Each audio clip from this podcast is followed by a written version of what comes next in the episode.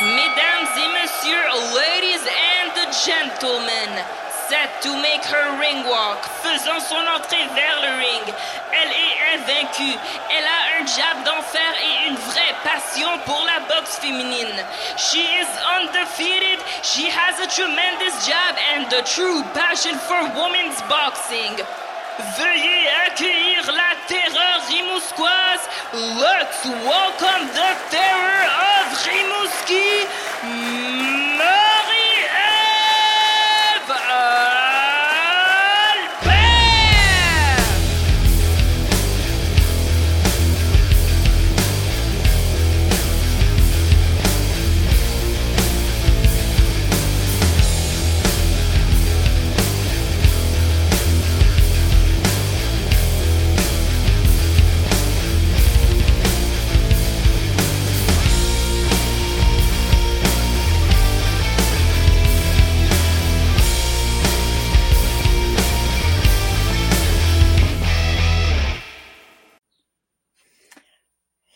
Chucky Alanis está conmigo hoy. Muchas gracias por aceptar la invitación.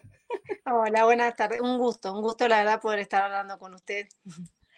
Pues, a ver, vamos a platicar de todo lo que ha pasado en la vida de usted en las últimas semanas, porque han pasado muchas cosas, muchísimas cosas, y van a seguir pasando cosas, Sí. ¿ah? va a seguir pasando cosas, claro.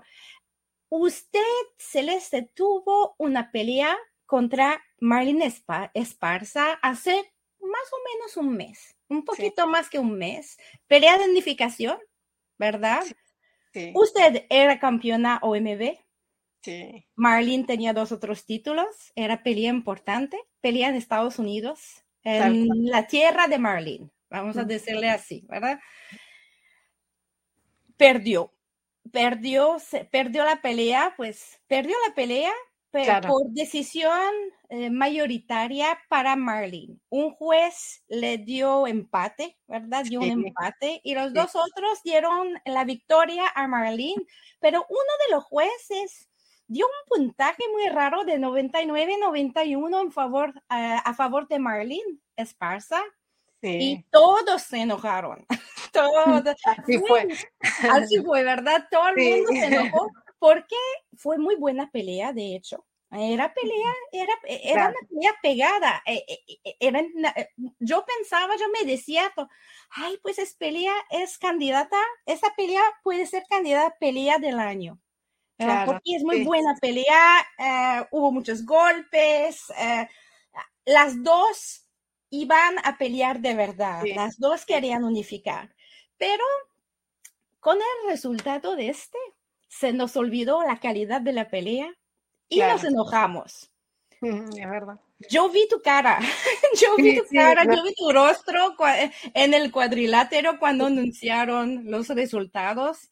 Era cara de, no, ni, ni puedo decir cara de enojo, era No, como asusto. Háblame un poquito de cómo te sentiste cuando en el ring te diste cuenta que te, no ganabas, pero que te ibas a casa con un resultado un poco raro así. No, la verdad que bueno, una vez que finaliza la pelea, ¿no? Eh, uno va sintiendo, se va sintiendo eh, cómo, cómo va llevando la pelea, ¿no? Si va ganando o va perdiendo. También por lo que dice el rincón, eh, más o Sí. menos va teniendo eh, hasta esperar el resultado, ¿no? Y bueno, al momento de las tarjetas, la verdad que es así como, como de- decís, eh, mi cara era, claro, de ¿qué pasó acá? ¿Por, por qué así? ¿Por qué tanto? Obviamente uno, si sale así a, a otro lugar a pelear, corre ese riesgo, ¿no? Pero no creí que iba a ser así tan descarado, por decirlo así. Sí, porque era drástico, eh, era drástica la diferencia. O sea, Claro, un juez que tiene empate, otro que tiene un, pun- un puntaje, una tarjeta a favor de sí, Marlene, puede pasar. O sea, si es sí, una, pe- una pelea pegada, puede pasar, pero alguien que no te dio nueve Claro. rounds seguidos, era imposible. Todo el Sí, mundo decía, "Ve, ¿qué es eso? ¿Qué es eso? Y, y pues decidieron, tu equipo decidió después de pedir oficialmente a la OMB de revisar una revisión de la pelea para ver, eh, para ver si era justo el resultado o no. Tú ya sabías que no era justo, pero decidieron oficializar esto de eh, hacer, eh, no una queja, pero una, pedir la revisión. la revisión del fallo, claro. ¿Por qué decidieron hacerlo? Porque muchas veces no funcionan muy bien esas cosas. Ya sabemos por qué tuvieron ustedes, todo el equipo, la certeza de que iba quizás a dar un resultado? Y bueno, nosotros ni bien salimos del evento, ¿no? Eh, fuimos a comer algo y ahí mismo mi promotora de OR Promotion, ella, eh, bueno, eh, mandó los mails y todo para pedir la revisión del fallo. la verdad que no sabíamos si la iban a dar o no, pero sí sabíamos que la pelea la habíamos ganado, ¿no? Más allá que vieron round que fueron parejos o, y esas cosas, pero eh, por eso quizás dijimos por ahí nos den, eh, nos den la revisión del fallo, así que, que, estuvimos esperando hasta que, bueno, hasta que obtuvimos la respuesta. Y eso la verdad que, que como que no, nos dio más la razón, ¿no? de, de lo que fue ese día. ¿Ustedes querían revancha automática o tenían también la esperanza quizás de que iban a regresarle el cinturón a usted? Eh, no, eh, creíamos más en la revancha que lo de, devolver el cinturón porque sé que eso es algo que no, no pasó, no, creo que, iba a pasar. Eh, con la revancha yo me conformaba por mi parte, mi equipo también. Más allá antes de mandar todo lo que es los mails para pedir la revisión, eh, cuando Marlene fue al vestuario yo le pedí la revancha y bueno, ella no quiso, eh, pero bueno, después tomaron cartas en el asunto y, bueno, y nos dieron la respuesta de la, de la revancha. Muy bien, es, un excelente resultado, así que va a pasar de nuevo este tango entre las dos. Em, la OMB mencionó en, en su correo de, explicativo de la revisión que tienen como 20 días para llegar a un convenio.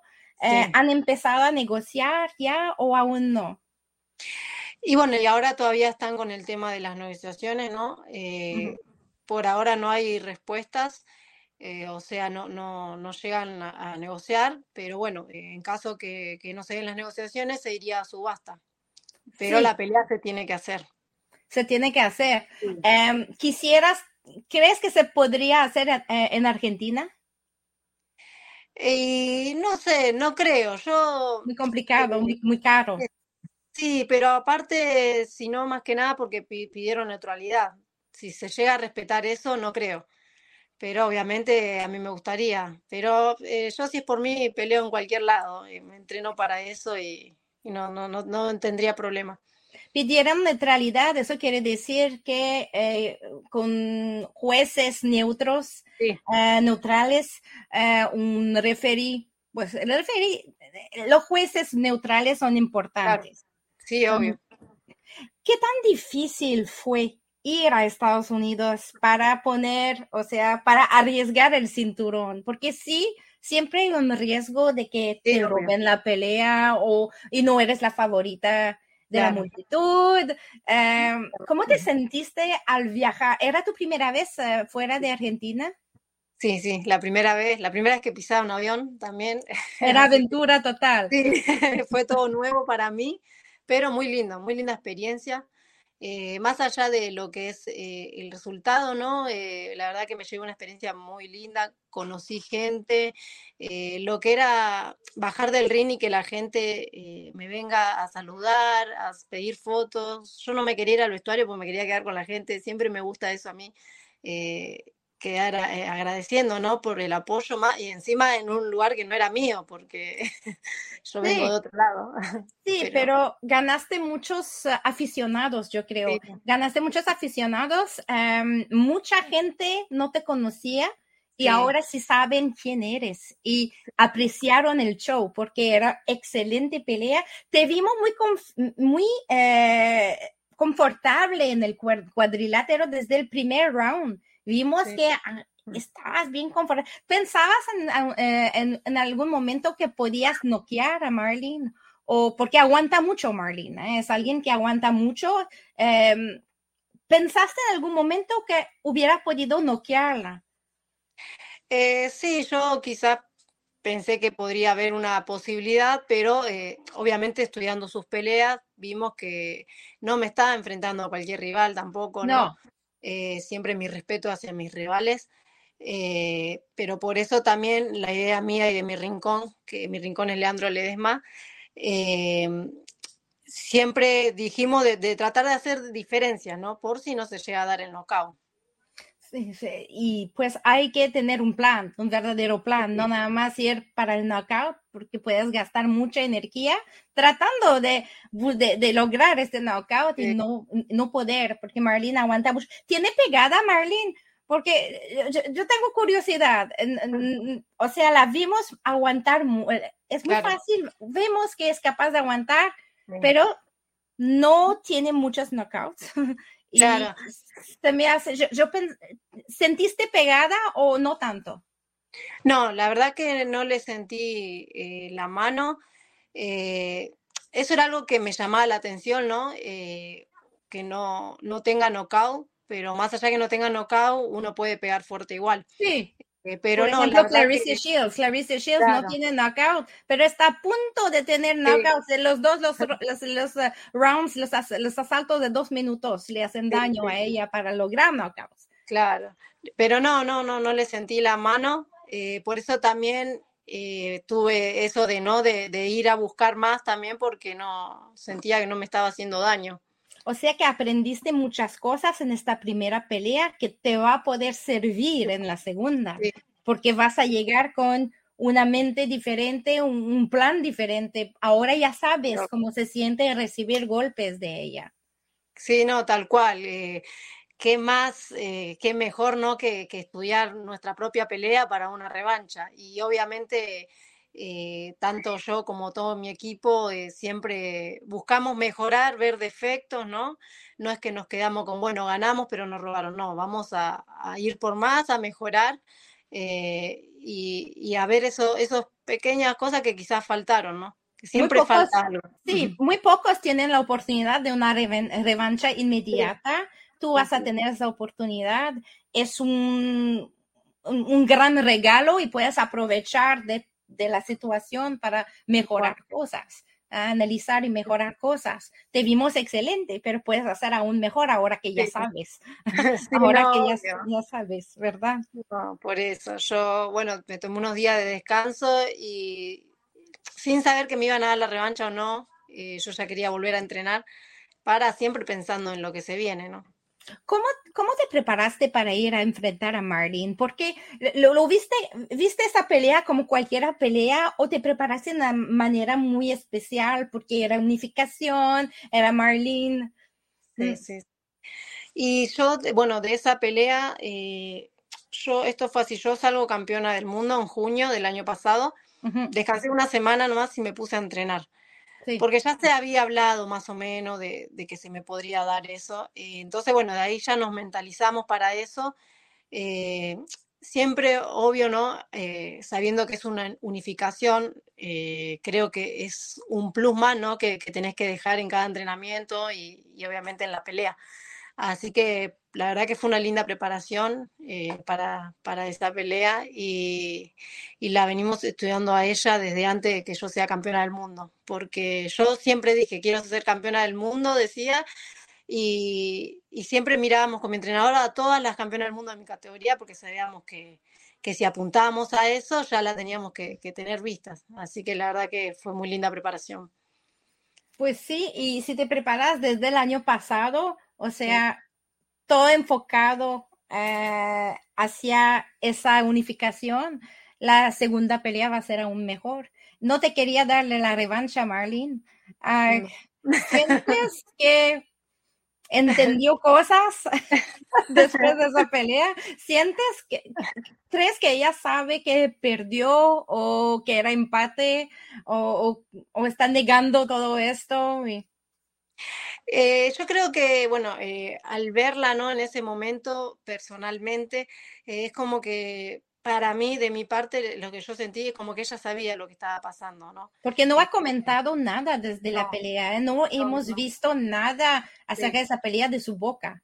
Sí, no, no, también por eso, ¿no? Porque yo creo que uno logra algo así y lo primero que hace es gritarlo al mundo, ¿no? De, la felicidad, compartir con sus fans y todo eso es algo que, se ve mucho y la verdad que, que este silencio es como que demostró eh, lo que había pasado ese día ahí arriba del ring. Mucho silencio, eso sí, se me di cuenta. Eh, ¿Cuándo, ok, cuando oyes, oyes los resultados, las tarjetas? Y te regresas a cambiarte, a bañar, a duchar con tu equipo. Ya el susto se te va. ¿Cómo te sentiste?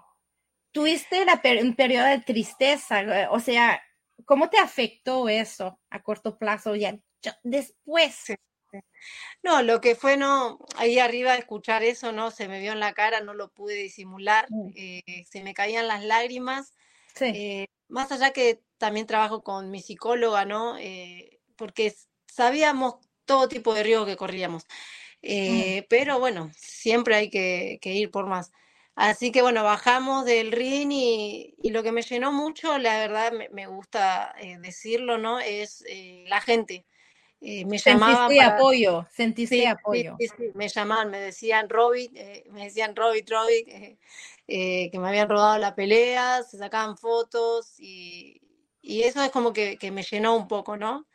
Eh, mucho, digamos, ¿no? Y aparte también escuchar el abucheo de la gente, eh, pero la tristeza era como que estaba. y, bueno, después fuimos al vestuario, eh, duró también un poquito, pero después era como que ya tenía los pies sobre la tierra de lo que había pasado y, y fue más lo que ganamos que lo que perdimos, digamos. Y después, ¿cuándo regresas a Argentina? De volada, ¿empiezas de nuevo a entrenar o tomas vacaciones?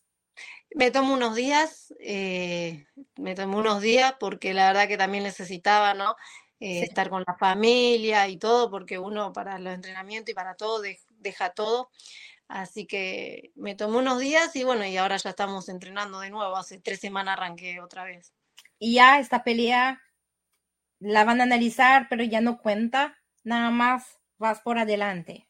Sí, sí, sí, sí. Esta pelea va a servir, ¿no? De experiencia y, para analizar de, qué pudo haber faltado y, todo eso. Porque hay riesgos también, hay riesgos de boxear emocional eh, y eso no es bueno, ya sabemos, hay que boxear con un plan, ¿verdad? y muchos, entonces tienes que prepararte eh, mentalmente de manera muy diferente esta vez, porque ya tienes un trauma, pero algo negativo que ha pasado y tienes que dejar eso detrás y no dejar que esto afecte a tu vida para la próxima vez. Sí, no, tal cual, es algo, bueno, de lo que hablamos mucho, ¿no? Eh, así todos sabiendo, ¿no? Que era mi, la primera vez que viajaba en avión, la primera vez que iba a pelear a otro lado, era como que eh, no, me no me puse nerviosa, al contrario, disfruté cada momento. Eh, yo siempre digo, eh, yo en cada ring que esté, así sea donde sea, Argentina, Estados Unidos, México, donde sea, yo me siento local, pero porque estoy arriba del ring, que es lo que amo. Así que eso siempre va, a estar en mi plan también. Explícame ahora por qué este amor para la muñeca Chucky. bueno, Chucky es porque me puso mi mamá desde que yo era chiquita. Ah, era bebé. Sí, eh, recién arrancaba a caminar, hacía travesuras. Y bueno, y ahí quedó Chucky. Y bueno, y después a la hora de, que me hice boxeadora y buscábamos un apodo, eh, le dije a mi entrenador mis apodos y quedó Chucky. y es lo que, sí, así que eh, es lo que yo soy arriba del ring, ¿no? Me transformo en Chucky. Muñeca matadora. claro. es bonita la historia, porque a veces tengo, muchas personas van a elegir un apodo, nada más así, ah, pues me voy a llamar así o así, pero tú tienes una historia detrás, era tu apodo de verdad, de chiquita. Sí, sí, sí, yo antes... Chucky por traviesa. Claro, Pero bueno, era, hacía macana en la escuela, en todos lados y ¿Por qué? Explícame por qué, cómo empezaste a boxear, por qué te, interesaste al boxeo. Y bueno, eso también es algo ¿no? que, le agradezco a mi papá, que él siempre le gustó el boxeo. Y, y, bueno, yo era una chica que era muy rebelde, me peleaba mucho, eh, sí, me peleaba mucho en las calles, en la escuela, todos los días venían a, a mi casa a, quejarse de que o yo había eh, peleado en la calle con alguien o con otra persona, hasta que mi papá un día se cansó y me dijo, en vez de pelearte en la calle, ¿no te gustaría hacer boxeo? Me dijo. Que... A, pelear en el cuadrilátero. Claro, y me dice, para probar, me dijo. Así que desde ahí, eh, bueno, me, me gustó la idea, me anoté a boxeo y la verdad que de ahí quedé enamorada Nunca más me peleé en la calle, nunca más me peleé en la escuela. Sirvió mucho eso, ¿no? Esa disciplina. ¿Cuántos eh, años tenías, más o menos? Y tenía 15 años. 15, adolescente. Sí, sí, Era tiempo de canalizar, canalizar toda esa energía de adolescente en algo, en el deporte, en actividad concreta. Y la verdad que dio resultado, ¿no? Y sí. hoy, mi papá siempre se acuerda, a pesar que que no, no, no, te portabas mal, me decían, no, no hacías caso y, hoy en día lo que te convertiste gracias al boxeo, ¿no? ¿Peleaste siempre eh, de profesional o también hiciste unas peleas amateur? Hice eh, peleas amateur, 85 eh, peleas, mm. peleé en nacionales, la verdad que, que me enfrenté a, a, todas, ¿no? Lo que es acá en Argentina en amateur y hasta que llegó un momento que, que, ya nadie quería pelear o no conseguíamos rivales por la cantidad de peleas que tenía, entonces de ahí quisimos dar el paso, ¿no? Que, que yo siempre soñé también, pues siempre quise ser profesional y siempre había dicho que quería ser campeona del mundo. Así, así es. Ah, ¿Se te hace importante esto de la experiencia amateur? Porque vemos mucho esos días, niñas y niños también, pasar profesional muy, muy joven, a 15 años, 16, eh, y sin, muy, sin experiencia amateur o con casi eh, nada de experiencia amateur. Em, a veces lo que atrae eh, es el dinero. A veces es el, los cinturones, son los cinturones, pero muchas veces es el dinero, ganar su vida como boxeador, boxeadora joven. Em, ¿Tú aconsejas de pasar un cierto tiempo eh, en el mundo amateur antes? ¿Se te hace que aprendiste mucho como amateur y te sirve como profesional? Sí, no, la verdad que sí, ¿no? Eh, yo siempre aconsejo que, que no se apuren, que tiempo al tiempo, ¿no? Porque el amateur sirve para darte experiencia, para ir teniendo roces y para ir mejorando cada vez más. y las eh, mujeres pueden ir a los Juegos Olímpicos ahora. Antes no era posible, pero ahora sí. Ahora sí, sí. sí, la verdad que, es así. Yo tengo mi compañera Florencia López, que ella es profesional y, participa en los Juegos Olímpicos. La verdad que, que sí, que, que, cada vez, ¿no? Eh, hay muchos que, que es como que quieren dar el salto rápido de amateur a profesional y se apuran, a veces le va mal, a veces le va bien, pero yo siempre aconsejo que disfruten. Yo disfrutaba mucho lo amateur, era pelear todos los sábados, eh, a veces se extraña un poco, ¿no? Sí. Eh, ahora de profesional es como que peleas cada tanto, eh, pero te, te, sirve mucho el, el amateur, el pasado amateur. Sí, y si pasas profesional por el dinero, pues no hay tanto dinero. Hay dinero para unos, unas personas, pero hasta campeones del mundo no ganan, no ganan tanto dinero. Eh, yo platicaba con em, varias personas, donde sea, y me dicen, como mujer, una campeona del mundo no gana tanto. Necesitas tener un promotor, eh, una promotora importante o tener algo que alguien quiere, que, alguien quiere mucho. Tal cual, sí, no, no es fácil, a veces creen que, que ser boxeador es por vas a tener plata o vas a, no, no es fácil. Eh, yo desde mi parte, bueno, estoy con mi promotora, ¿no? Eh, estoy con también Leandro Lema, César Lema, que siempre me acompañan en todo. Tengo mis sponsors que, que gracias a ellos, ¿no? Puedo sobrevivir a la carrera. Y bueno, y después las veces que peleamos eh, eh, también sería un plus. tú puedes vivir del boxeo o aún, eh, sí, ah, tú sí puedes. Muchas no pueden, muchos tienen trabajo y van a pelear cuando pueden y entrenar después del trabajo. Tú tienes la opción por los sponsors y todo eso. Eh, tú puedes vivir del boxeo, lo que está muy bien. En Argentina, ¿cómo, cómo es el boxeo femenil esos días? No, bueno, hoy en día está mucho más visto eh, quizás antes no, era como que te miraban medio raro ya si, si te ponías los guantes, eh, pero, pero no, la verdad que cada vez hay más nenas, me sorprende mucho la cantidad de nenas chiquititas que, que quieren entrenar, ¿no? Eh, o quieren pelear. yo en mi caso me siguen muchas nenitas chiquitas y, y me dicen que quieren ser como yo.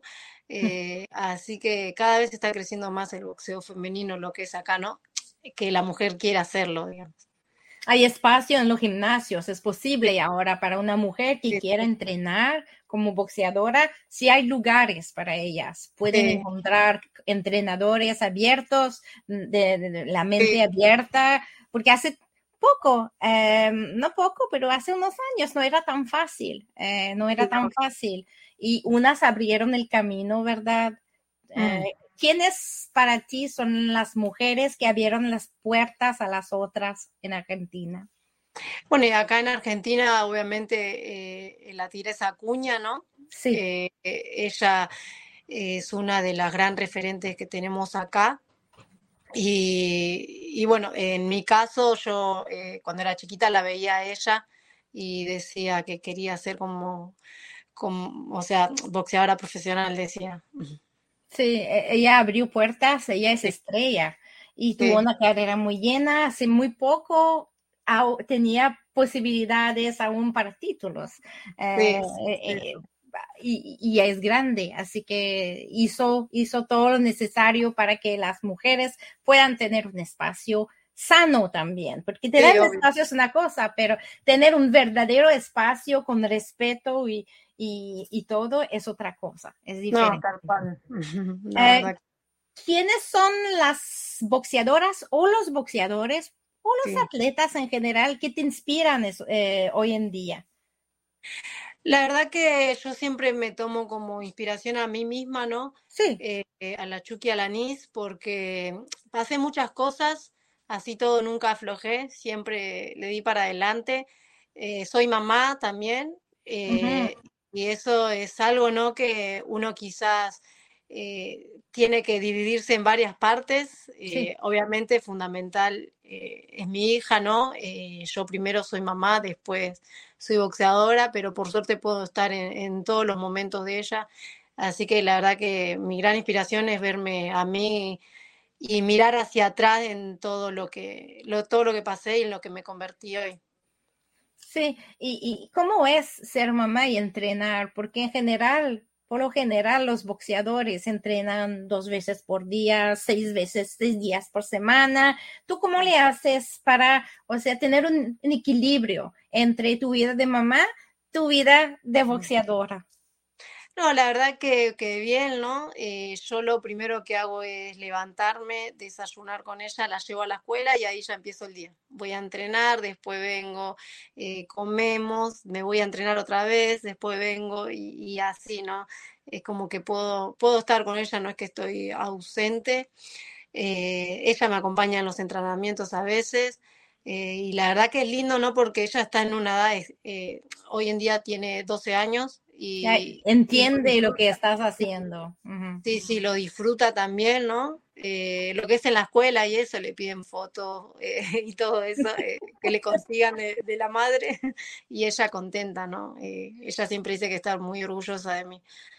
¿Y no le da miedo saber que, la, que su mamá es boxeadora, que puede recibir golpes, mm. recibir golpes importantes? ¿Han hablado de esto a veces o lo entiende bien? Sí, no, eh, hoy en día lo entiende bien, ¿no? Cuando era más chiquita me pasó una vez en una pelea eh, que la escuché llorar. Eh, la verdad que ahí dije nunca más la voy a llevar, pero era chiquita.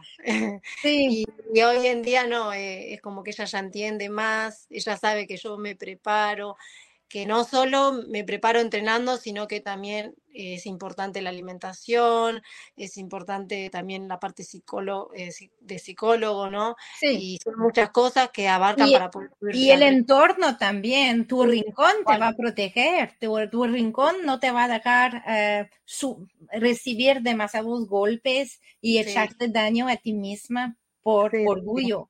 Eh, a eso ser un rincón también. Eso es lo, bueno. Yo, eh, la verdad que me saco el sombrero con mi rincón, siempre me cuidaron desde, estoy con ellos desde los 15 años y la verdad que, tuvimos un, grande progreso, ¿no? Eh, siempre los tres aprendimos cosas nuevas y vamos a seguir eh, yendo por más. ¿Cuáles son los sacrificios más importantes que un atleta, o un boxeador, una boxeadora hace a diario?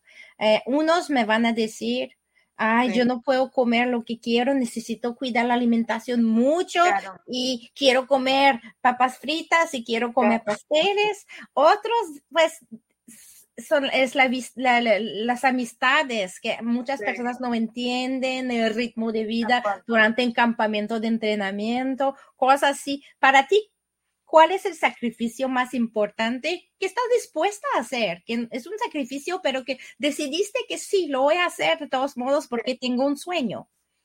Y para mí, de, mi parte, eh, sería ponerle la familia, ¿no? Eh, yo tengo mi mamá y mis hermanos que viven a dos o tres horas de distancia. Eh, bueno, yo cuando estoy preparada para la pelea, yo eh, es fundamental el descanso y todo, ni siquiera salgo. Eh, es lo único, porque después lo que es la comida, eh, soy muy, ya es un ritmo de vida que llevo que no, no, no me dificulta para nada, al contrario, disfruto. llego bien a los pesajes, todo comiendo el mismo día. pero bueno, porque ya es un estilo de vida ¿no? que, que llevo. Pero sí, yo creo que eso, eh, quizás eh, no estar siempre con, con, mi familia, no de los que están lejos, porque después acá tengo también mis hermanas, mis otras hermanas, mi papá, eh, así que eso sería nomás. Y tus metas a corto plazo, pues tu primera meta va a ser ganar tu, tu próxima pelea, la, la, la, número dos contra Marín.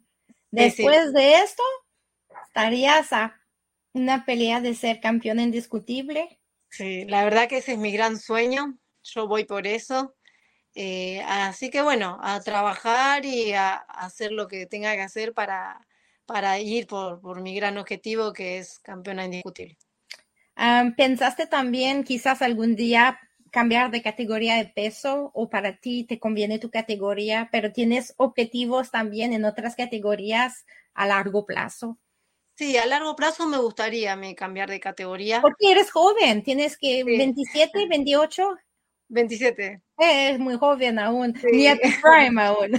Sí, sí, yo bueno, quiero cumplir mis objetivos en mi categoría, que es categoría mosca. Y, y, bueno, y a largo plazo me gustaría también probar en alguna otra categoría. ¿Podrías bajar? ¿Serías capaz o más subir? Eh, más subir, supongo yo. Bajar sería más difícil. Sí, sí, sí que obviamente si uno hace las cosas bien y, como las tiene que hacer, también se puede dar, ¿no? Si tuvieras oportunidad a 108 libras, por ejemplo, mini mosca, una pelea de campeonato, por ejemplo, y te la ofrecen con tiempo, tú podrías bajar, muy probable, esos cuatro libras son como dos kilos. Sí, sí, sí, sí, la verdad que sí, es algo que, que se puede, ¿no? Pero no lo harías por cualquier reto. El reto tiene que ser importante, el, dinero, eh, las, los cinturones. Sí, sí, sí, la verdad que sí, me gustaría, me gustaría, ¿no? Porque eh, un, si yo cumplo mis objetivos en categoría mosca, ¿no? Que sé que lo voy a lograr porque me voy a esforzar para hacerlo, eh, uno tiene que ir por más. Por más tienes mucho tiempo, no pase lo que pase, tienes tiempo, mucho tiempo. disfrutar lo máximo del boxeo mientras, mientras pueda, ¿no? Y mientras esté en carrera. A ver si eh, vienes a boxear a Canadá algún día donde Qué lindo. Me encantaría. Muchas gracias para tu tiempo. Vamos a seguir con mucha, estamos muy, muy eh, animados por esa pelea que viene con Marlene, no importa cuándo sea, este año o el año próximo, no importa, pero va a ser eh, tremenda porque la primera era así, así que me imagino que aún mejor la segunda. Sí, obvio. Te pongo presión. no, así va a ser. Así, va a ser. Y eh, pues te deseo lo mejor para lo que vaya a seguir en todo. Muchísimas Muchas gracias, para tu tiempo. Dale, gracias a vos por este espacio. Eh, bueno, un beso muy grande para vos y toda la, la audiencia. Igualmente, bye bye. Chao.